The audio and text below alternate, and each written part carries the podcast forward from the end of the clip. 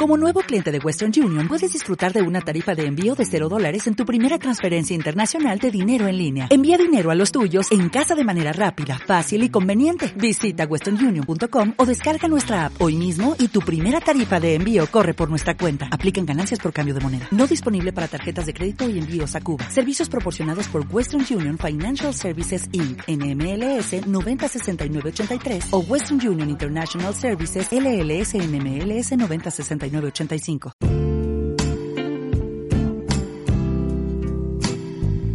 Sean todos bienvenidos a un episodio más en Desnudando Cosplayers. El día de hoy estoy muy emocionada porque nos acompaña Lorraine Cosplay y me emociona muchísimo porque yo soy amante de los zapatos, me encanta todo lo que tenga que ver con zapatos, tenis y demás. Y pues ella es toda una experta en este tema, así que Lorraine, bienvenida. Hola, muchas gracias, muchas gracias por invitarme, estoy súper contenta de estar aquí. Y pues ya me había aventado unos videos, así que pues ya más o menos sé cómo está la onda aquí en este canal. Eso está bien, espero que te hayan gustado. Ah, claro que sí, de hecho están muy entretenidos, me aventé creo que dos, el de Liz y este, y el de otra chica que no me acuerdo cómo se llama, pero estuvo bien divertido. Lo bueno es que te la hayas pasado bastante bien pero pues aquí la dinámica es tranquila, el chiste es pasárnosla bien y conocerte un poquito más a fondo. ¿Qué hay abajo de ese cosplay? y conocer tu historia. Así que empecemos por cómo llegas al mundo del cosplay. A ver, pues creo que nos retomamos a muchos, muchos, muchos ayeres. Yo creo que eh, tal cual como cosplay antes en mis tiempos, no, no era, de hecho ni siquiera se llamaba así.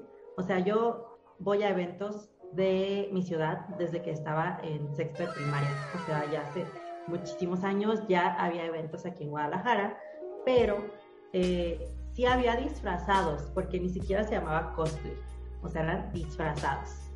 Y yo recuerdo que, o sea, yo los veía y obviamente identificabas, ¿no? Así de que a tus personajes, así de, ah, fulanito se disfrazó de esto, no sé qué, de Sailor Moon, de los de Street Fighter, o sea, cosas que en aquellos tiempos era lo, más popular. Y me acuerdo que a mí me llamaba muchísimo la atención. Entonces, como yo estaba, pues, muy chiquita y no tenía dinero, eh, lo primero que yo empecé a hacer es como que a disfrazarme con cosas que yo tenía en mi closet. O sea, empecé a usar ropita que medio se parecía, o que si veía algo cuando mis papás me compraban ropa, era como que de, ah, yo quiero esa prenda porque se parece a la de tal personaje. Ya cuando ya incursionó bien, bien, bien en lo que es el cosplay, fue aproximadamente en el 2006, más o menos. O sea que ya digo, bueno, ya, este, ya me disfrazé mucho, medio me disfrazaba, pues. Ahora sí ya quiero hacer como tal, este, un traje con un diseño pues que obviamente no voy a encontrar en una tienda normal, ¿no?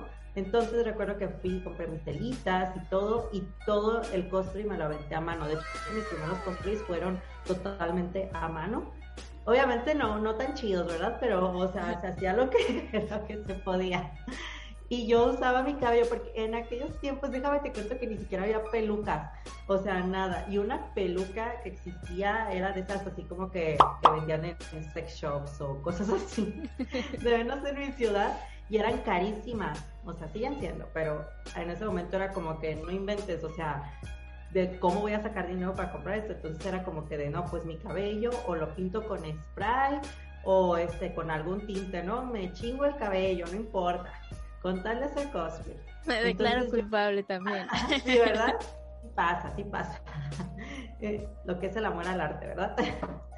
Y así empecé mis primeros cosplays hasta que ya hubo un momento donde mi mamá se apiadó de mí y me dijo, ¿sabes qué? Vi que sí como que te gusta mucho esta onda, pensé que era una etapa y yo no es una etapa, mamá. Todavía le digo así, ya ves, no era una etapa. Es mi estilo de vida. Es mi estilo de vida. Entonces, pues ya, o sea, básicamente pues ya empecé practicando, practicando, practicando y pues fueron saliendo los cosplays hasta lo que ahorita ya conocemos que es Lorraine. Están, están muy padres, o sea, se nota el trabajo, siempre la práctica pues hace al maestro, pero en estas primeras convenciones, ¿cómo eran? Porque aquí las recuerdo yo, que aquí en Ciudad de México eran pues como chiquitas y por ahí no tenían como mucho surtido, por ahí se podrían confundir como hasta cierto punto como un tianguis friki. En Guadalajara, ¿cómo eran las primeras convenciones a las que llegaste a ir? Fíjate que las primeras yo recuerdo muchísimo, este, eran en salones de hoteles, o sea, se rentaban este, los salones de hoteles, no era así como tal que ahorita ya se hacen en Expo Guadalajara, por ejemplo, o sea, que ya es un lugar más grande, eran salones pequeñitos, no había mucha gente, pero como, como dices, o sea, también eran un, un pequeño tianguis friki, o sea, que ahora ya encontramos, o sea, en la Friki Plaza, o sea, ya hay como que es súper común verlo, pero eran puntos de reunión muy padres porque ahí era donde nada más conseguías las cosas de Japón, ¿no? O sea, mangas que, que, normalmente pues no veías en otros lugares, ahí los encontrabas, figuras, entonces era como que a fuerzas iba toda la gente friki si quería comprar este, las figuritas, los mangas, eh, los DVDs, o sea, porque ni siquiera por internet había, era como que a fuerzas tenías que comprar los DVDs, chapas, o los VHS, o sea, los VHS, o sea, ya era, ahí me di muy vieja, me vi así como que, No, está bien. si no viste la de Pokémon en VHS, mejor no digas que te gustó. Ay, ya sé, no, ya, mira, recuerdos de Vietnam. Pero sí, eran, la verdad, muy chiquitas. O sea, creo que cuando yo empecé, fui aproximadamente unas cinco. Hasta se hacían en estacionamientos o bodegas, así muy. Donde no era como que ni siquiera apto que se hiciera un evento, ¿sabes? O sea, pero la gente iba y era muy bonito, o sea, eh, ay, no, qué buenos tiempos, ¿eh? Qué, lindo. Siento que, que, se hacía como más comunidad, ¿no? Porque obviamente eran menos personas y el encontrar una persona que le gustara lo mismo que a ti ya era como, es que somos iguales y empezamos a platicar y interactuamos más con las personas y ahorita como que ya cada quien tiene su grupito y ya no se presta tanto, además de que pues la comunidad friki creció muchísimo. Muchísimo, o sea, ya, cada semana. Sí, en los eventos. semana nace un friki, nace un cosplayer. sí, tal cual. O se empiezan a aventar más personas a hacerlo o se trasladan de los disfraces de Halloween a decir, no, pues es que mira, existe esta otra corriente, me voy a aventar. Y eso es muy padre, es muy bonito, obviamente se aprecia porque ya obtienes cosas más padres, más accesibles que en las de esa época. Ya también en, esos años conseguir unos Poki era como de wow. los Poki, sí recuerdo que era así como que me acuerdo la primera vez que vi unos y yo así, ¡Ah!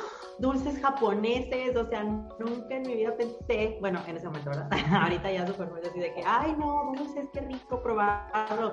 Y me acuerdo que eran súper populares en aquel momento, diario, así, si veías a una persona en, en la calle con Pokis, era de, ese tipo es friki, y ese tipo fue una convención. Pero sí, como dices, o sea, era un lugar como que muy acogedor, y ahorita sí, sigue siendo, pero es como que ya muy, muy, muy grande. Antes era como que todas las convenciones llegabas y conocías a la misma gente, la veías. Aunque no hablaras con ellos, es de, ah, mira, a todos los subí. Yo en ese momento pues no podía hacer amistad porque estaba súper, súper, súper chiquita y era como que súper ilegal que, alguien como que se acercara muy fácil a mí a hablarme, ¿no? Pero, o sea, sí recuerdo, era muy, muy padre, o sea, pero ya como que cuando ya me animé a hacer cosplay, sí, de hecho fue la primera TNT en Guadalajara, cuando yo ya, este, me, me emocioné muchísimo porque en Guadalajara había como que cierto nivel, porque tú sabes que Ciudad de México siempre llegaba como que todo primero, ¿no? O sea, había mejores telas, había mejores pelucas, o sea, o de menos ahí llegaba más fácil, o la gente sabía más, no sé, pero sí era como que había cierto nivel en Guadalajara y en Ciudad de México. Y cuando fue como que una TNT, todos de toda la República, o sea, de varios lugares, se fueron a Guadalajara y ya había cosplayers más experimentados. Y de hecho me acuerdo que hasta trajeron invitados internacionales de cosplay. Y cuando yo los vi dije, wow, o sea, es otro, otro nivel, o sea, los trajes ya en ese momento se veían así increíbles. O sea que ahorita ya es como que muy, fácil encontrar este hasta comprar un cosplay de esa calidad, pero en su momento era como que ¡pum! O sea, wow. Y ya fue cuando como yo dije de, oye, esto está como que muy interesante, no es nada más como que vestirte o medio encontrar la ropita, ¿no? Ya es así un trabajo más elaborado de buscar las telas, o sea, ponerte a hacer la confección total del, del traje y fue cuando dije, no, yo quiero hacer esto y mi meta va a ser crear algo igual o mejor de, de, espléndido, ¿no? O sea, y, ya, pues ahí, ahí, nació. Ahí nació el gusto por, por todo esto. que ahorita vamos a ir a la parte cuando ya lo vuelves como más profesional todo este asunto. Pero en estas convenciones, ¿quién te hacía segunda? En mi caso era mi hermano el que se veía obligado a llevarme a las convenciones porque estaba muy pequeña. Pero en tu caso, ¿quién, quién te hacía la segunda? Pues mira, como yo no tengo hermanos, soy hija única. Yo era la que llevaba a mis papás, o sea, mis papás siempre iban conmigo. Primero fue mi papá y con mi papá dijo, ya, ya estoy harto. y luego me empezó a acompañar mi mamá y luego también una prima me hizo jalón, o sea, otro primo también. O sea, era ya como que un evento más de, ir con familia, hasta que obviamente yo después fui haciendo amigos, cosplayers o amigos que eran simplemente frikis y ya era como que de, ah, ya, ya mamá, ya descansa, ya no necesito que me acompañes a las convenciones, ya voy a ir con mis amigos. Y o sea, y sí, de hecho, me acuerdo mucho que siempre era ir en bola y a veces ni siquiera nos metíamos a, a los eventos, era como que nos cosplayamos y nos quedábamos afuera del evento platicando, tomando fotos, o si entrábamos era como que para ver, comprar cosillas y, y ya, pero de hecho aquí los eventos en Guadalajara es como que todavía se hace, muchos cosplayers se quedan afuera del evento para tomarse fotitos y estar como que más a gusto conviviendo. Pero sí, o sea, yo primero arrastré a mis papás. En, en su caso, por ejemplo, aquí antes los cosplayers entraban gratis. Ahí ustedes siempre han pagado como si te haces cosplay o solo vas, o si había como estas prestaciones en algún momento. prestaciones. Pues sí, porque después lo quitaron. pues es que dijeron, no, es que ya son un montón, ya. Ajá, es que sí es cierto, antes, sí es cierto, no, no recuerdo, antes sí era como que eh, era lo bonito, ¿no? O sea, de que eran los cosplayers y creo que lo hacían porque era muy llamativo para la gente y como siempre en mi ciudad se cruzaban a veces eventos o, o así, entonces era como que había un evento, no sé, de comida a un lado y la expo al otro. Entonces era como que muy común que la gente de acá se pasara para la combe de anime y pues si veía personas disfrazadas, era como que de, ay, vamos a ver qué, qué está pasando, ¿no? Qué locos. Pero sí había en cierto momento, creo que fue hace muchísimo que lo quitaron, o sea, que dijeron, no, ¿saben qué? Este, ya hay más, más disfrazados que gente normal, mejor este que sí pague. qué buenos ya, tiempos. ya no era rentable esa situación. Sí, sí, Pero sí, o sea, sí, e- era bonito y era muy atractivo porque yo creo que si estabas en la duda, al ver que era gratis, sí empezabas a decir, bueno, si hago esto saco esto del closet, rompo aquí, rompo acá, pues puede pasar por esto. Fíjate que recuerdo, recuerdo, recuerdo, como es que no me acuerdo, no, yo creo que sí pasó, pero no me acuerdo en qué convención, que como que mucha gente empezaba a hacer eso de hacer como que cosplays de la nada, ¿no? Y era como que ropa normal. Entonces sí era como que ya empezaron a poner políticas de no, o sea, tu traje sí tiene que ser así, este, un cosplay un poquito más elaborado, no nada más ponerte ropa y pues había alguien en la entrada que decía de no, este sí pasa, no, este no pasa, porque no parece traje, aunque tú dijeras de no, pero pues es que así se viste el personaje, pero no, está muy sencillo, tiene que ser un personaje, no sé, peluca, algo más este, producido y si entras, o sea, ya había estándares también. Claro, era como el capítulo de Los Simpson cuando Bart nada más se pone como una capa y dice que es Bartman. Así nos Ah, sí. hacían, era como el de no, no pasa, paga completo. No, no. Disfrázate bien, regrésate a tu casa y te disfrazas bien. Sí, que valga la pena el pase que te voy a dar. Ajá. Ay, mira qué tiempos, qué buena onda. Ya no me acordaba de eso. Siempre es bonito recordar todo esto. Pero bueno, entonces a ti el cosplay te llevó ya llevarlo a una forma más profesional, porque empezaste a estudiar diseño de modas. Así es, sí, o sea, al principio yo decía como que no me había, o sea, yo como que me negaba, ¿no? A decir de no, es que no me estoy sintiendo influenciada, porque yo quería ver como que esto nada más un pasatiempo, pero de cierta manera que no consumiera toda, toda mi vida.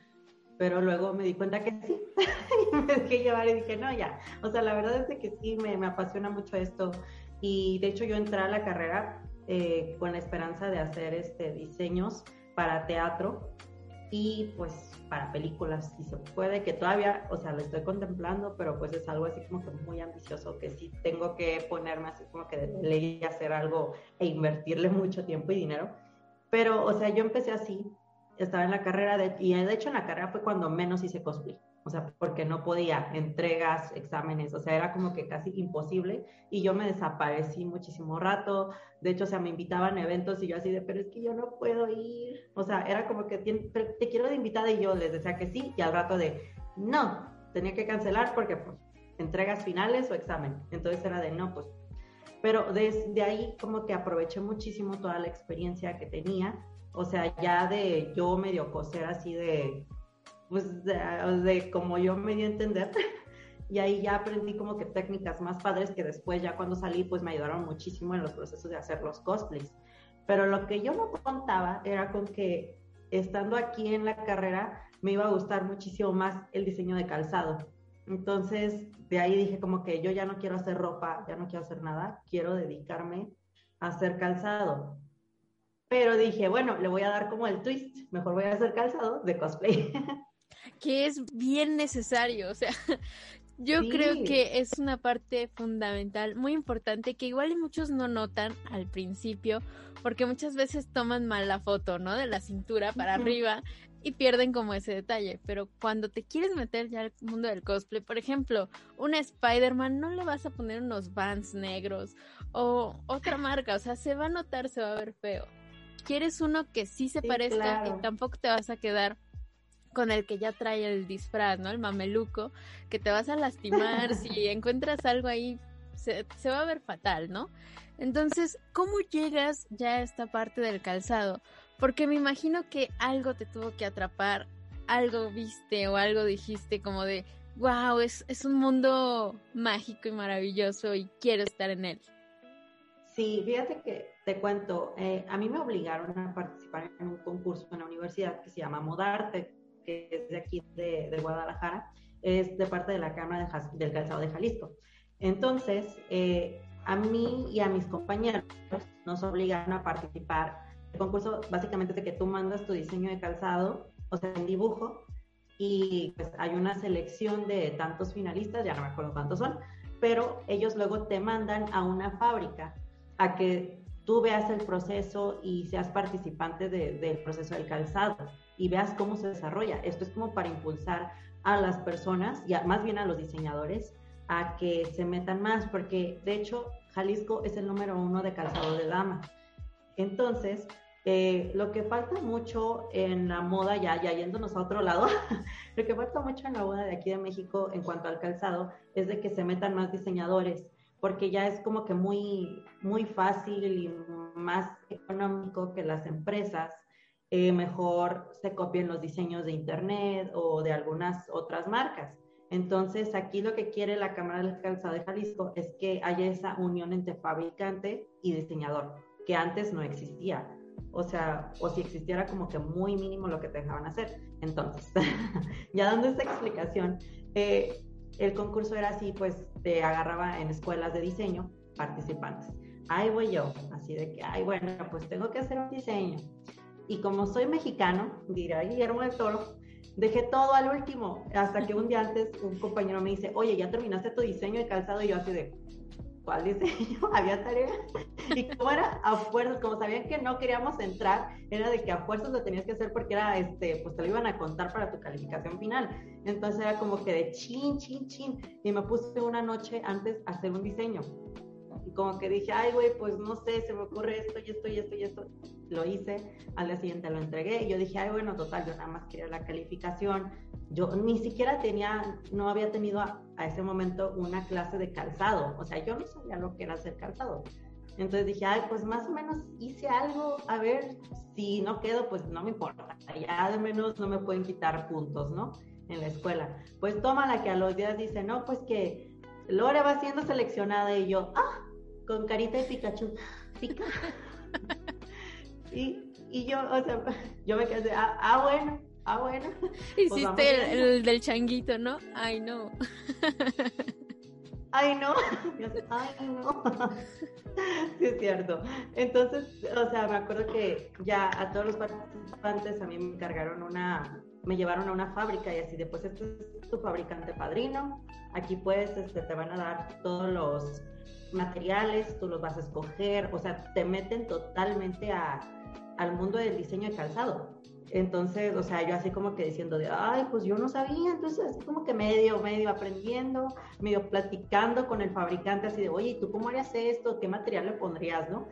Entonces fue como que yo vi una unión muy padre de cómo me explicaban, o sea, yo estaba varios días en la fábrica porque tenías que ir a ver cómo iba tu calzado, no era como que de, bueno, ahí se los encargo, bye, o sea, era de que te metieras totalmente y no es algo muy fancy, o sea, de hecho las fábricas de calzado son súper, súper, este, amontonadas de máquinas, de materiales, súper sucias, pero el proceso es muy bonito o sea, el proceso de cómo se hace, de cómo este, el modelista está como que trazando, o sea, patronando en una, una horma de calzado. Es igual como que hacer ropita, pero en chiquito y tiene que ser como más exacto, porque todo lo que pase ahí en el calzado te puede afectar. Y como son tus pies, tiene que ser algo bueno porque tú sabes que a veces lastima, a veces no te hace bien un calzado y hasta te puede este, arruinar tu postura, etcétera. Entonces yo vi que era como más minucioso, no tan, obviamente no es fácil, y me gustó. Dije, ah, oye, la neta está como que muy padre. Cuando yo entro ya a lo del cosplay, es porque yo quería hacer un cosplay de, de Harley Quinn, la de Suicide Squad, y obviamente tiene las botas de Jeremy Scott, que son de Adidas, súper carísimas, y para ese momento que salió la película, ya estaban agotadísimas. O sea, cuando anunciaron a la Harley Quinn, como que todas las personas dijeron, wow, estos zapatos son los más cool y los que había en ese momento, porque ya era una, de una colección atrasada, pues los que medio vendían, pues los agarraron, los compraron y ya no había nada. Entonces yo dije, oye, pues si yo ya tengo como que la experiencia de hacer calzado, pues ¿por qué no aventurarme a hacer algo pues para cosplay? Porque eso no lo voy a encontrar, o sea, yo sé que hay zapatos de cosplay que son más fáciles de modificar, pero esto era ya un modelo muy complejo, entonces dije, ah, vamos viendo, seleccioné todos los materiales, vimos lo del patrón, encontré un fabricante que se animó a ayudarme a montar todo ese zapato porque está muy difícil. Ese modelo tiene como 200 piezas en un zapatito. pero está padre, digo, ese modelo está increíble, pero en algún punto de hacer eh, el diseño que hiciste en su momento, te arrepentiste así como de, y hubiera cambiado el modelo, no sabía en qué me estaba metiendo. Fíjate que no, porque todo el proceso fue muy bonito. O sea, me gusta tanto que es como que no se siente, ¿sabes? O sea, no importa como que el tiempo que te tome, simplemente es como que muy padre y lo disfruto mucho. Y más cuando llegó el momento de que yo lo saqué para mí y mucha gente en Instagram me empezó a escribir como que de, ¿dónde conseguiste tus zapatos? Y yo, ah, pues es que yo los fabriqué, ¿no? Véndeme unos. Y yo así como que de, mm", me, me brillaban los ojitos. De y, hasta la fecha, sí, y hasta la fecha es como que el modelo que me sigue manteniendo y pagando mis cuentas. Tú sabes que Harley es la de los personajes más populares que hay en estos tiempos, entonces hay un montón de personas que siempre lo quieren hacer. Entonces, pues ahí. y, ese primer modelo que hiciste, ¿fue complicado que, que te aceptaran o cómo fue este proceso para llevar como tu patrón y decir, oye, ¿sabes qué? Quiero hacer este modelo. ¿Cómo llegas a un acuerdo con la persona o fuiste con los mismos que te habían dado la asesoría cuando estabas estudiando? No, de hecho tuve que buscar, conocí a una este, profesora mía de un diplomado que tenía, este, que hacía calzado y una vez yo le pregunté de, oye, este, fíjate que quiero hacer un modelo así, nada más que está muy complicado. Y este, pues aquí en México es muy difícil que te acepten un proyecto así porque los fabricantes lamentablemente tienen una mentalidad eh, de decir de no, es que me voy a tardar un montón y en lo que te hago ese modelo eh, puedo hacer, no sé, otros 100 pares de otra cosa, porque sí está muy complicado. Y aunque tú les digas, no, pero yo te pago lo que, lo que es, te dicen, no, no, mejor, aparte ni se va a vender. Para ellos es como que tienen una mentalidad un poquito más cerrada. Entonces, cuando ella me dijo de, ah, sí, ella es también diseñadora, entonces afortunadamente le gusta experimentar más, no es nada más fabricante pero después ella ya se dedicó a su propia marca y yo así de, ay, no puede ser. me, fui en una búsqueda así implacable de, de, conseguir a quien me quisiera también elaborar esos mismos zapatos y fue por muchísimo tiempo imposible, hasta que volví a caer con otro chico que también es diseñador, que a, este, a estas alturas, o sea, todavía, eh, pues ya tiene él afortunadamente una fábrica bien padre, o sea, de hecho es como que una inspiración para mí porque es algo que yo quiero hacer un día, tener mi propia fábrica y poder crear ya lo que yo quiera sin que nadie me diga de, ¿sabes qué? No se puede. Pero ahorita, este, como él también tiene esa mentalidad más experimental, se animó y de hecho modificamos el diseño para que se viera todavía más padre y más parecido. Y ahorita ya, o sea, yo estoy súper contenta con cómo se ve, porque obviamente es este, volverlo a hacer para que se vea mejor. Y así.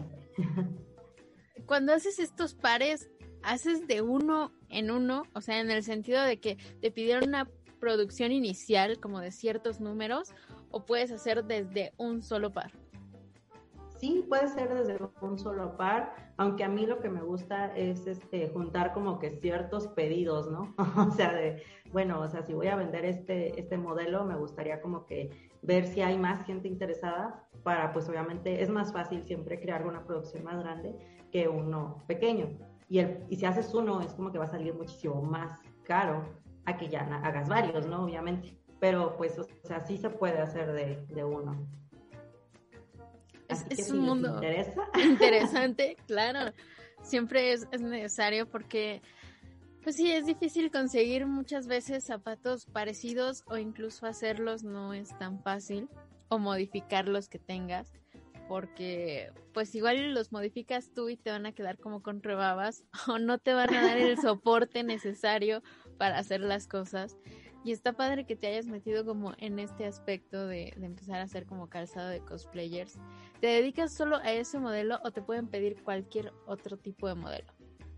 Fíjate que ahorita estoy manejando ese porque yo quiero hacer mi propia marca de calzado. O sea, sí puedo aceptar como otros modelos, pero a mí me interesa ahorita este, hacer mi propia marca porque quiero hacer zapatos frikis, pero que no se vean frikis. o sea, quiero hacer como que diseños de calzado más este, estéticos, más fashion, pero que cualquier friki que los vea se los pueda poner y le guste. Y otra persona que no conozca de, de lo que, de la serie inspirada, ¿no? En los zapatos, los vea y también les guste. Pero, o sea, si me, si me llegan a pedir algo, pues obviamente yo, yo me lo aviento. Ya lo he hecho antes pero es como que más común que me pidan los de Harley, o sea, no me puedo deshacer de ese modelo. Me sigue. Ajá, pero está bien, o sea, yo quiero dinero y me gusta, entonces va, va, más, más pedidos de Harley. Así de pueden buscarme en mi Instagram, ahí los pueden pedir. Lorraine Cosplay Instagram. Eh, ¿Y tienes una fecha como en específico para que te los pidan o de repente no lanzas así como la convocatoria de si ustedes quieren, de tal a tal fecha pueden hacer su pedido o simplemente si alguien dice ahorita viendo este video, ah, yo también los quiero para mi fiesta, puede ir y pedírtelos.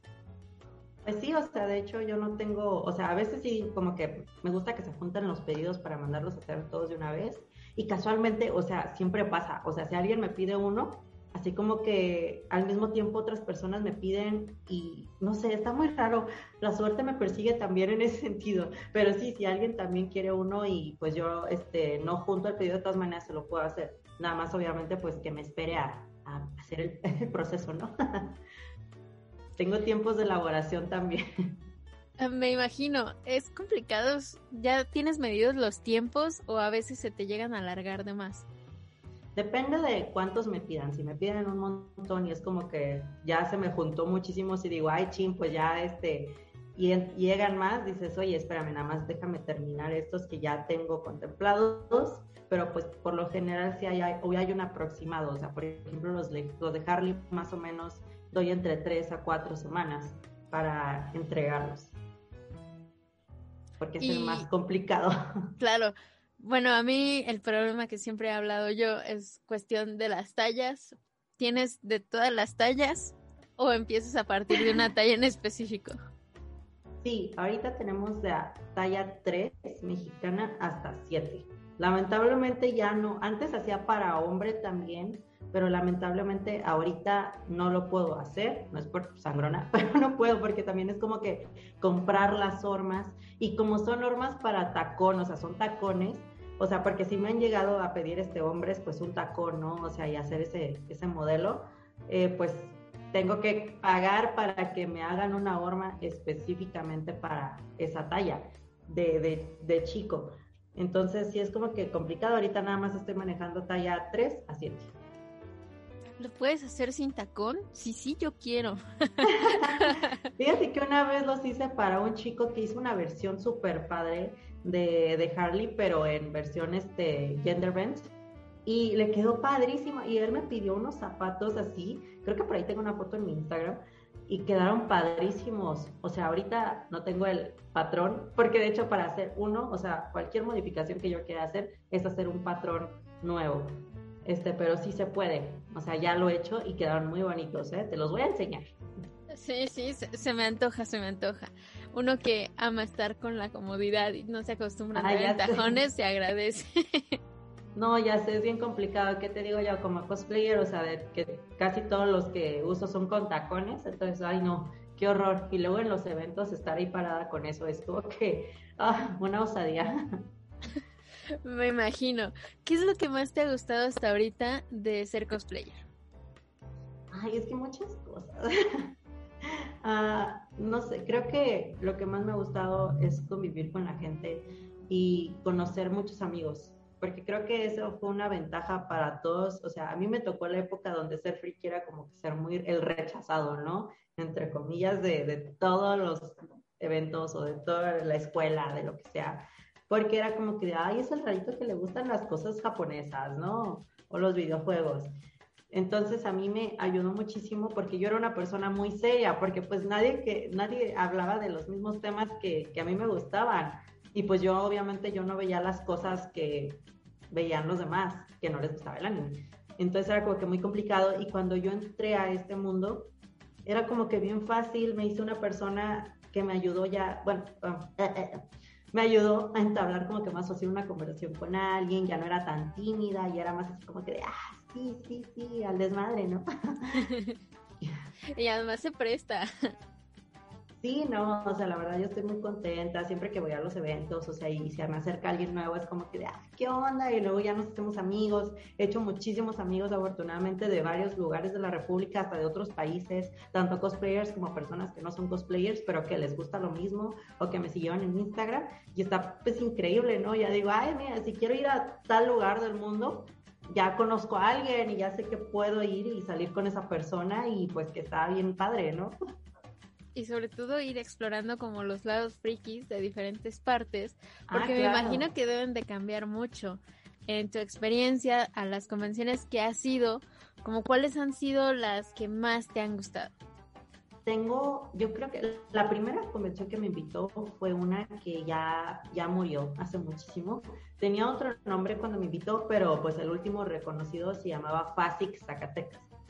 Ellos, este, Jimena Ramos, fue, es la organizadora, fue, ella fue la primera persona que me dio la oportunidad de presentarme como cosplayer, aun cuando en ese momento yo pues no tenía como que mucha, eh, mucha experiencia en eso, ¿no?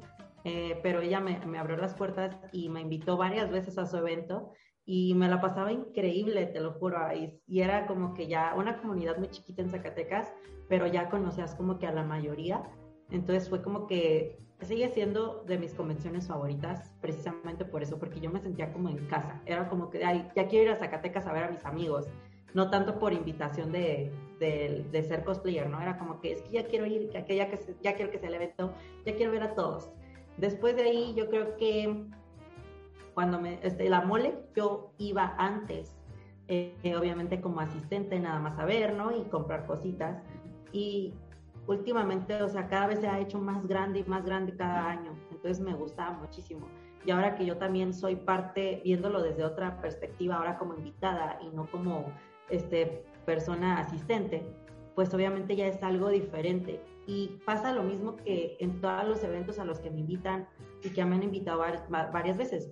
O sea, ya es como que de llego, ya estoy en mi casa y voy a ver a las mismas personas bonitas que, ya se hicieron mis amigos. Entonces es como que lo que más me gusta de la mole, porque aparte como es la de las más grandes de, México, pues ahí se junta más y más y más gente, entonces más amigos.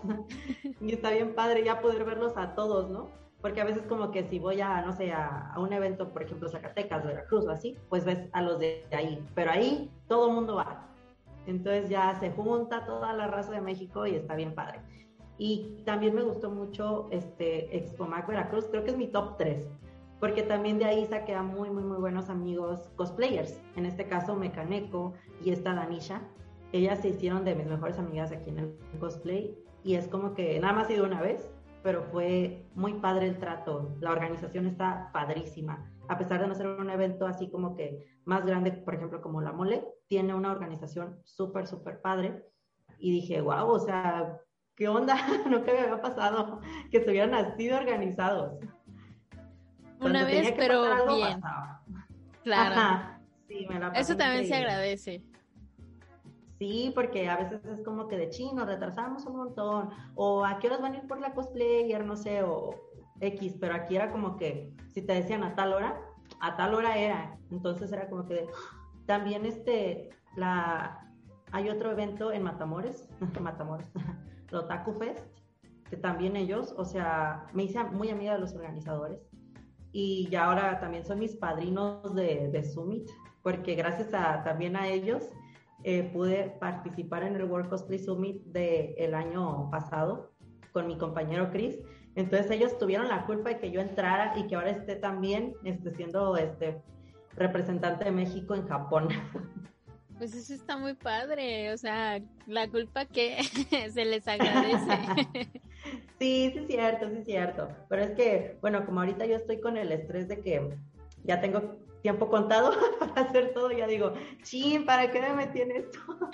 ¿Por qué acepté? Ahorita estoy en esa etapa, ajá, estoy en, ese, en esa fase de damn, eh, falta muy poquito tiempo. A ver, cuéntanos un poquito de cómo, cómo es esa fase para los que no les ha tocado vivir la experiencia o les gustaría meterse un poquito más para llegar a vivirla. Chin, el WordPress fíjate, está muy complicado y al mismo tiempo muy, muy chido. la verdad es que está muy bonito. Eh, yo había participado otras dos veces antes de esta, pero me di cuenta que lo clave en este concurso es seleccionar muy bien a tu pareja. O sea, sí, porque pues es un concurso que, ok, sí es cosplay, sí es como un pasatiempo muy chido y así, pero la verdad es de que es un compromiso muy grande y al final de cuentas es trabajo. Entonces, si tú no seleccionas a una persona que sabes que va a ser comprometida y que va a trabajar igual que tú y que le va a echar todas las ganas, dicen que es el concurso que más amistades ha roto. Entonces, sí tiene que ser muy, muy, muy bien seleccionada. Y de hecho, o sea, yo participé con, este, con Chris, lo encuentran en redes sociales como Trouble Chris. Eh, Chris ya había participado un montón de veces en el Summit y siempre ganaba un segundo lugar. O sea, todas las veces que participó, ganaba segundo lugar nosotros también. Cuando participamos en Ciudad de México, también ganamos un segundo lugar. Pero el proceso con él fue que yo no lo conocía, más que, o sea, como amigo no lo conocía, pero sí como cosplayer. Entonces, yo me animé a decirle, porque todo mundo, de hecho, o sea, te digo que en esta convención de Otaku eh, los Bananas Cosboy también este, son mis amigos y ellos nos conocían y nos como que nos dieron ese empujoncito de, ok, no se conocen, pero sabemos cómo trabajan los dos y sabemos que les va a ir muy bien si se, si se unen. Entonces ya, pues yo le dije así, ok, no me conoces, no te conozco, pero pues quieres ser mi compañero de Zoom. ¿Quieres trabajar conmigo? ¿Qué onda? ¿Te, ¿Te, avientas o no? Y él me dijo, o sea, después de rogarle un montón de tiempo, me dijo que sí. Porque creo que a nadie le he rogado tanto como a Chris ni, ni a mis novios, ¿eh? O sea, a nadie. Valía la pena. Sí, la verdad es de que sí. Luego de ahí nació una muy bonita amistad. Eh, nunca había trabajado con nadie tan bien como trabajé con Chris. O sea, es una persona que no le tienes que estar como que diciendo de, oye, ya tenemos que trabajar. No. O sea, cada quien era como que, muy bien, yo voy a hacer esto, tú vas a hacer esto, nos vemos en tal día, ya con las cosas terminadas. Ah, sí. Y así pasaba. o si algo nos retrasaba era como que de, a ver, déjate ayudo. O sea, nunca era como que batallar, siempre era algo muy, muy bonito. Y de hecho es la primera vez que yo llegaba a un summit en Ciudad de México sin tener nada que terminar ahí en el hotel. Era como que siempre, a todos los cosplayers que les preguntes que han participado, siempre te van a decir de, no, yo llegué allá y llegué y me puse a hacer no sé qué tanta cosa y, este, y no dormí por terminar a tiempo para el día siguiente ya participar. Y nosotros llegamos y, ah, ya tenemos todo hecho.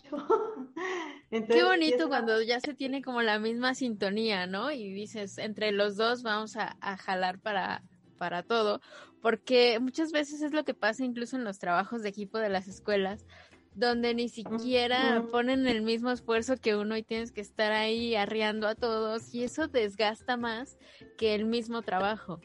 Y luego te da coraje saber que esa persona le pusieron 10 y no hizo nada, pero fue tu esfuerzo. Sí, sí, luego vas, te quejas y te ignoran. ay no, qué envidiosa, no. Pero sí, la verdad estuvo muy padre. Eh, entrar al concurso del Summit es muchísimo estrés al mismo tiempo que estás bien feliz. O sea, estás así como que bien ansioso haciendo tu cosplay, pero estás feliz al final de cuentas. Y pues ahorita ya em, nos hablaron, el concurso pues ya no va a ser en presencia, presencial porque pues obviamente pandemia y COVID y todo el rollo. Pero pues, o sea, las ganadoras, este, las que nos derrotaron la vez pasada, el equipo Waifu prefirió esperarse un año a ver si ya el siguiente se puede hacer el evento presencial.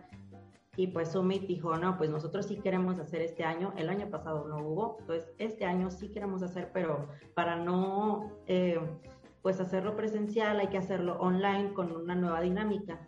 Y fue como que dijo la selección de aquí de México, dijo, bueno, en lugar de hacer una selección otra vez, ¿por qué no darle la oportunidad a los que estaban en segundo lugar ya que los primeros no quisieron, entonces pues nos hablaron y nosotros dijimos de, ok, va, vámonos, vámonos. Entonces ya estamos trabajando en eso, tenemos la final el 8 de agosto y pues qué ansias, qué, estrés. me imagino, me imagino. Y para participar en este evento virtual, me imagino que se van a valer 100% de edición de videos y todo así, o va a ser presentación en live. No, fíjate que cambiaron todo eso y ahora dieron, va a ser un nuevo concepto, es un nuevo concepto. De hecho, nosotros ya dijimos de como que vamos a sacar nuestro Guillermo del, toro interior porque te están pidiendo ahora sí que un corto, o sea, un corto cinematográfico. Ya no es como que la pantalla fija y hacer el performance con props, o sea, ya, ya de hecho nos dieron una carta muy abierta de poder hacer todo lo que queramos con edición, con props, lo que, lo que queramos meterle, está bien, pero pues sí tenemos que hacer un corto. Entonces nosotros dijimos de chin, tenemos que hacer un guion, tenemos que hacer, o sea, un montón de cosas y pues bien, vivimos. Llevo un litro de café.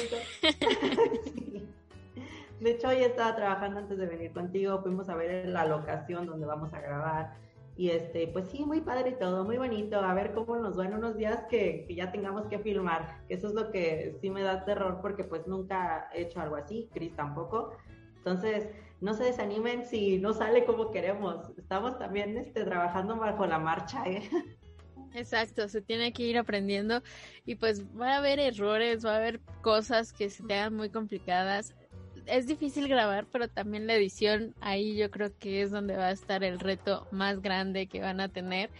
Y yo creo que, bueno, para mí es lo que veo del cosplay, que todos eh, son como multitarea. Y eso está increíble, que no se limitan como a una sola cosa, sino que entras al cosplay y wow, o sea, tienes que ser todólogo, porque si no, no puedes. Sí.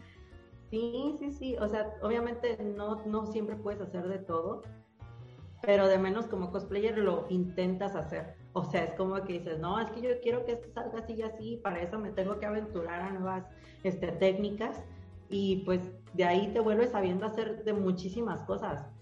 Y, o sea, está, está muy padre porque afortunadamente a lo mejor, o sea, en mi caso como diseñadora, sí he podido usar los talentos que he descubierto que tengo en el cosplay en otras cosas de mi vida, ¿no? O sea, en mi trabajo, por ejemplo. O sea, gracias al cosplay yo me puse así como que muy buen ojo para identificar colores, para identificar este patrones de la ropa. O sea, tienes muy buen ojo para todo y ya lo uso este siempre.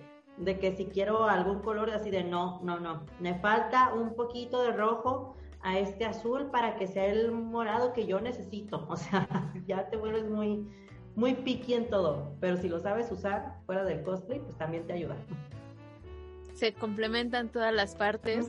y eso está padrísimo.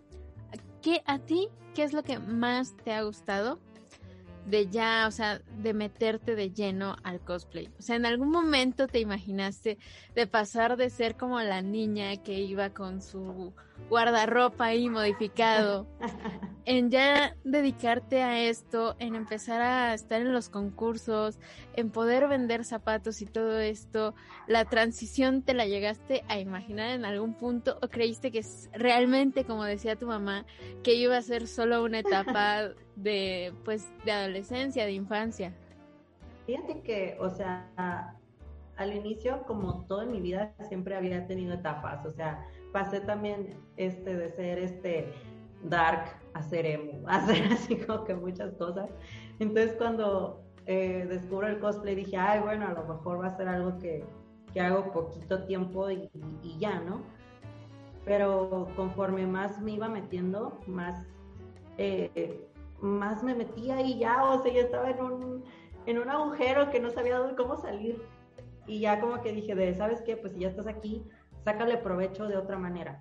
O sea, dicen que tienes que tener varios hobbies en tu vida, o sea, pero los hobbies que tiene, tienes que tener un hobby que te apasione muchísimo, un hobby que te dé dinero. Entonces, yo dije, a ver, vamos viendo la manera de hacer de este pasatiempo porque, o sea, me gustaba muchísimo, me gusta más que cualquier otra cosa. Entonces dije, mejor me dedico a buscar la manera de quedarme en esto. Sí me lo imaginaba, pero no, obviamente no estoy donde quiero estar todavía, pero estoy como que luchando para que así sea, pero sí lo añoraba. No tanto como que me lo imaginaba, sino como que sí añoraba decir de, ok, quiero llegar a, a este lugar. Y de aquí voy a estar bien a gusto y voy a aprovechar el tiempo que dure. Y pues así, o sea, así lo quería. Y aquí andamos, intentando conseguirlo. Eso está muy bien. Yo creo que vas a tener muy éxito ya lo estás teniendo, o sea, realmente ver tu Instagram te puedes dar cuenta de la buena calidad de los disfraces, de los zapatos, que es una muy buena idea y muy necesaria. O sea, realmente si ya vas a entrar al cosplay y vas a necesitar zapatos, entonces pues qué bueno que encontraste por ahí el gusto y la pasión por esta parte, que yo creo que sí está muy olvidada muchas veces pero en el sentido de los disfraces que has hecho, ¿te has arrepentido de hacer alguno de ellos? Todos los primeros que hice, porque salía bien feo. No, pero o sea, pues creo que así tal cual como arrepentirme, no, porque de cada uno he aprendido alguna técnica. O sea, creo que siempre es como que un cosplay te ayuda a mejorarlo. Y de hecho, no es como, siempre me doy como que ese reto de que si no me gustó cómo quedó ese cosplay, lo voy a volver a hacer y de una manera muy mejor que, que lo que ya tenía y como yo me lo imagino. O sea, de hecho, prueba de ello es de que mi cosplay de, el último, de los últimos que saqué, si no es el último, el de Yoko Litter de Tengen Toppa Nagan, ese cosplay, no te imaginas todas las veces que lo he repetido en mi vida. Fue como mi primer segundo cosplay, porque hice dos al mismo tiempo. fue así como que horror, neta, neta. Lo he repetido un montón de veces y nunca me gustaba, nunca me gustaba. Y de hecho, por muchos años ya no me animé como que a moverle ahí porque dije, no, ya, o sea, nunca me sale, nunca me sale. Y ya este, el año pasado ya fue como que dije, a ver, no hagas eso. Si te gusta mucho un personaje, intenta hacerlo lo mejor. Si no te salió, pues a la segunda, a la tercera, a la cuarta, a la quinta, a la sexta, a la séptima, a lo mejor la octava sí es la vencida. a lo mejor sí. Y pues lo estoy haciendo y la verdad es que ahorita lo veo y digo, wow, digo, wow. Qué bueno que seguí insistiendo muchísimo en hacer este personaje porque ya por fin lo hice como me gustaba, como lo quería, como me lo imaginaba. Así que no, arrepentirme, no. Más bien es como que sí los veo como retos Eso es cierto, de todo se aprende y más vale verlos así como el progreso. Es bonito verlos de antes y decir, híjole, pero también ver los nuevos y quedarte de wow, se nota el avance, se ve que no te has estancado en una sola cosa, sino que has buscado la forma de ir creciendo, de ir evolucionando y eso es lo padre que nos ha dejado pues todo este trayecto desde empezando las convenciones, los disfraces, los materiales y todo esto. Entonces, pues está padre que vayas implementando los nuevos conocimientos a los nuevos disfraces y en cuestión de anécdotas, ¿tendrás alguna por ahí de que se te haya olvidado un disfraz, se te haya roto en alguna ocasión y digas, híjole, tuve que salir corriendo al baño? ¿Alguna anécdota de ese estilo? A, ver, déjame, me acuerdo. La primera que me viene a la mente fue en... Ay, no, me dio muchísima pena, pero fue así como que todos mis sueños se, se vieron despedazados cada segundo que yo estaba ahí participé en el 2000, creo que 18, en el World Cosplay Summit con mi cosplay de Samus. Fue un proyecto que nos aventamos un año en hacerlo. Eh, mi traje es totalmente impreso en 3D. Ahí, tómalo, así como que clave. Entonces, el filamento que, que usé para hacer ese traje se modifica con la temperatura muy alta. Entonces, en la final del Summit, tú sabes cómo se ponen las TNT GP, o sea, cuando es la final del Summit, así, o sea, atascadísimo. Y yo recuerdo que yo estaba bien con mi traje antes de presentarme, pero cuando voy entrando al evento, pum, o sea, la, la ola de calor, así horrible. Y aparte yo traía el traje de Zero Sweet Samus abajo y es de látex. Entonces yo me dio hasta una, un choque de calor. De hecho, casi no llegaba. Y luego como traía mi traje de Samus, imagínate, toda la gente, o sea, a mucha gente le gusta Samus. Entonces toda la gente se me, se me cerraba y yo ni siquiera podía llegar a, a, la parte de atrás del escenario. Y yo estaba así de, por favor, voy al concurso, ahorita las fotos que quieran terminando, pero déjenme llegar porque me van a descalificar pero la gente seguía amontonándose, amontonándose. Entonces el calor en mi traje empezó a hacer que las piezas se, se separaran. O sea, aunque estuvieran bien pegadas, antes y que había en los ensayos no pasaba nada, por el calor de, de ese lugar, ¡pum!, se empezaron a separar. Y yo como que de, Dios mío, no puede ser, ¿qué voy a hacer? Es el Summit, o sea, tenía que presentarme bien y ni siquiera empezó el concurso y ya me estoy desbaratando. Yo me acuerdo que llegué atrás de backstage y ya todo mundo con sus trajes y yo desbaratándome y yo así le hablé a mi compañero así Richie ayúdame tenemos que pegar esto y tuvimos que usar este cinta gris para intentar medio pegar pero también por el calor o sea las piezas como que no sé si estaban sudando no sé no sé o era yo pues que estaba haciendo que se despegara la, la cinta. Me acuerdo que medio antes de subirme al escenario, fuimos los primeros. Entonces, como que sí aguantó la participación, ah, porque si hubiéramos sido los últimos, te lo juro que yo no iba a tener traje para subirme. Pero, o sea, eso creo que fue lo más feo que he tenido, porque era un concurso importante, o sea, y yo ni siquiera había subido, pisado escenario cuando ya estaba desbaratándome. Fue horrible experiencia y de ahí dije, chin, la siguiente vez, o sea, voy a tener que idear otra técnica para, para usar esto porque si no, no, no se va a poder, me voy a desbaratar. No me vuelve a pasar. Y es algo que no tomas en cuenta, ¿no? La temperatura del lugar respecto a los materiales, como que crees que no va a influir o estamos tan acostumbrados a, ay, no pasa nada, pero ya nos han platicado varios casos que les han pasado este tipo de cosas, ya sea por la humedad del ambiente, por el calor y todo esto y dices, wow, o sea, ya tienes que meterle todavía ese proceso al momento de elaborar tu cosplay, porque si no puede ser que sufras todo este tipo de cosas o que se te haga más chiquito el disfraz, ¿no? Y lo traigas puesto y tú así como de, oh, se está ah. encogiendo. Sí, porque en lugar de estar disfrutando del evento, estás batallando y lo estás sintiendo o estás como que preocupado de, chin, es que se me rompió, o como yo de chin, es que se me está desbaratando, o sea, y pasé todo el día de malas, todo el día sin ganas, me subí al escenario muy preocupada de que chin, es que si me muevo y me reviento y ya, o sea, pues, ¿qué voy a hacer? Pero sí, ya tienes que pensar en todo, en todos los escenarios. Yo ya había usado ese traje en Jalapa, pero estaba haciendo frío cuando todo el evento, o sea, increíble me la pasé porque pues estaba súper bien, entonces yo no pensé, o sea, que iba a ser tanto calor en el evento de Ciudad de México como, pero ni siquiera por el, lugar, o, sea, perdón, o sea, de que la temperatura de Ciudad de México, sino por el lugar y la gente que había, pasó esto, entonces dije, chin, no, no puede ser, no lo, no lo pensé, y sí es cierto, así que ya desde ahí ya no me voy a pasar, ya siempre es como que a ver, ¿a qué lugar voy a ir? ¿Cómo se pone ese lugar? ¿Qué, traje sí me puedo llevar y que me van a aguantar todo el rato? Y es como que pensar el triple de todos los escenarios que pueden pasar.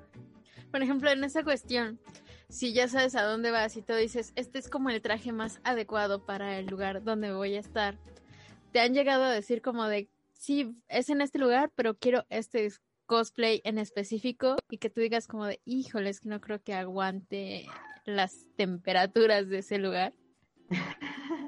Sí, de hecho, una vez lo tuve que hacer, este, cuando me invitaron a Veracruz, de hecho. Imagínate Veracruz. o sea, está súper caliente. Entonces, este, el organizador me dijo, es que yo te quiero invitar, pero con ese traje. Y yo, a ver, en primera, eh, mi traje son tres cajas nada más, de esas industriales que venden en, este, en Home Depot, para llevarlo y trasladarlo. O sea, me dice, no importa, yo te, lo, yo te pago el sobre equipaje y yo, es que no nada más es eso. Si tú quieres que yo me lleve ese traje, literalmente me tienes que poner en un lugar acondicionado y que los asistentes no me pueden abrazar o así, o no se me pueden juntar tanto porque se va a desbaratar. Dije, y yo quiero convivir con la gente que va a ir a verme. Entonces, no voy a poder. Mejor me llevo otro traje y así puedo convivir más, puedo hablar más con la gente, porque de ese en serio no, no se va a poder. Entonces, o sea, pues sí se decepcionó muchísimo, pero lamentablemente es algo que, que yo he tenido que lidiar mucho, porque el de Samus todo el mundo lo quiere ver, todo el mundo me dice, es que tráetelo, pero no ven que es como que a veces muy complicado para los cosplayers. Y luego no me imagino, o sea, siento que hay a veces como que, pasando otro tema, pero que tiene que ver. O sea, me acuerdo de muchas veces que criticaban o hacían comentarios de las personas que iban, por ejemplo, de invitados a la mole, que eran internacionales y no se llevaban los trajes tan vistosos que, que se ven en sus fotos o en, sus páginas, ¿no? Y mucha gente era de, ay, ¿por qué no se, no se trajo ese traje? Pero no ven esto y uno como cosplayer ya después lo ve y dice, no, es que sí pasa, no puedes llevarte a todos lados un traje, por más que quieras y por más que digas de no, sí va a haber mucha gente que lo quiere ver, es como que a veces es imposible. Así que sean más comprensivos, no es porque no queramos, es porque neta hay muchos factores detrás. Claro, y, no, no los piensas en su momento hasta que alguien los cuenta y dices, cierto, tienen muchos cuidados que tener desde cómo portan eh, el disfraz para trasladarlo a los lugares de los eventos hasta situaciones climáticas que pueden afectar o situaciones que a veces lo hacen para convivir más con las otras personas y también para estar cómodos ustedes también, ¿no? Porque pues obviamente hay disfraces que no te van a permitir sentarte o estar muy a gusto y si vas como a otro país o a otro estado tampoco vas a querer sufrirle tanto. Sí, claro, y es como que ah, tú también te lo quieres pasar bien. Como invitado dices, es que yo quiero disfrutar de esto. Y si yo disfruto, se va a notar y toda la gente lo, o sea, que, que va a verme y a querer convivir conmigo, va a estar más a gusto de que yo esté súper tranquila y súper feliz divirtiéndome, a que yo esté así como que, como robotcito en un traje así súper grande y así que ni siquiera puedo abrazarlo así de, oh, ay, perdón, o que está muy grande y ya te duele la cabeza, o que ya te duele el cuerpo de estarlo usando, y está así como que con tu carita sufriendo y pues la gente te va a decir, no, pobre así como pues". Lego. sí, ándale, así. creo que también este, debe, este sería como que el entendimiento hacia el cosplayer de que muchas veces es porque queremos que ustedes también se la pasen mejor cuando van a vernos. O sea, está más chido eso. Hay que verlo por ese lado. Sí, sí, además, pues ya siempre una foto va a ser vistosa con lo que sea. Y si también ustedes se prestan para hacer una foto más creativa y más divertida, la van a disfrutar más Porque si uno está cómodo y disfruta el evento, también lo va a transmitir a las demás personas.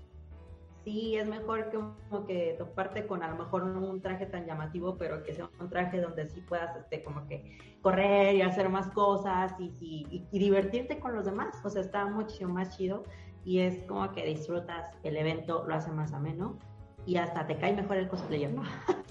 sí, totalmente. ¿Alguna recomendación o consejo que le darías a una persona que apenas va empezando o se está animando apenas a ser cosplayer? Pues yo recomendaría que no te lo tomes tan en serio como que de, ay, es que, o sea, como que de inicio, diviértete más. O sea, diviértete más con esto. O sea, porque hay mucha gente que, noto que se, hasta se estresa, ¿no? Porque yo también me, me, he estresado por hacer un traje que no me sale como quiero o este, muchos factores, ¿no? De ese estilo. O sea, pero es como que, a ver, chill, lo estás haciendo porque te gusta, porque te divierte, porque te apasiona. Entonces, Hakuna Matata, diviértete, o sea, a lo mejor este, pues no salió como tú querías, pero pues ya lo hiciste, disfrútalo ese momento, ya después lo vuelves a hacer, no te estreses tanto. Sí, disfrútalo, Va a haber otros momentos para mejorarlo. Disfrútalo muchísimo. Disfrutarlo, claro. Hacerlo por gusto y no porque crean que se van a ganar la vida de eso o porque quieran tener el reconocimiento de las demás personas. En lo que lo hagan porque les nace, porque quieren hacerlo, como la mayoría de los cosplayers que han estado en esta sección, es porque realmente les motivaba, les gustaba y eventualmente surgió algo que también entraba dentro del hobby que los hizo más felices. Es que fíjate que obviamente tú siempre luchas por tus sueños. Si tú quieres ser el cosplayer más reconocido del mundo, va, lucha por eso. Pero no te olvides de que lo estás haciendo también, o sea, lo vas a disfrutar más si lo haces porque te gusta. Y aparte de ahí, la gente lo va a notar y va a decir, esta persona, ¿en serio le gusta esto? Wow, o sea, no lo está haciendo nada más por dinero. Y aún así, y jalas más gente que también tiene esa pasión por lo que haces y vas jalando gente que, que pues obviamente te va a ayudar a tú conseguir ese objetivo. O sea, pero empieza por disfrutarlo y ya vas luchando poco a poquito por mejorar y llegar a ser, pues si quieres vivir de eso, va, consíguelo, va. Pero pues, pues ahí está. por disfrutarlo, ¿no? Una buena historia, una buena recomendación de Lorraine. Y me dio mucho gusto que hubieras estado con nosotros el día de hoy, que recordáramos un poquito cómo eran las convenciones. y pues ya tienen ahí unos buenos consejos, ya saben si quieren conseguir zapatos, búsquenla, les van a encantar. Yo por ahí sí voy a querer unos sin tacón porque van a hacer falta. No, sé qué, incluso para mi vida diaria, pero va a estar muy padre usar un modelo. Yo sí usaba mis zapatos de Charlie, ¿eh? y te han dicho así como de, ay, están padrísimos. Sí, de hecho mucha gente, o sea, cuando yo los he usado, o sea, en la calle siempre me para alguien así de, wow, oye, qué bonitos zapatos. Siempre pasa, están muy padres. Y, o sea, ya yo los, hago, te doy mi tarjeta. Sí, de hecho sí me ha ayudado para eso. Pues ahí está. Muchas gracias por haber estado con nosotros el día de hoy. Espero próximamente nos platiques un poco más acerca de la moda, del cosplay y demás, que está muy interesante. Es muy padre ese tema. Y pues esperemos que, que te vaya bien en tu corto, que lo hagas bien y, y pues que ganes, obviamente. Muchísimas gracias. No, pues gracias a ti por invitarme. Qué padre estar aquí y este pues cualquier otra cosa que quieran este que les pueda ayudar yo pues aquí estoy a la orden para el desorden. Eso me gustó. Pues esto ha sido todo en el video de hoy. Espero les haya gustado bastante y nos vemos en el siguiente. Bye bye. Bye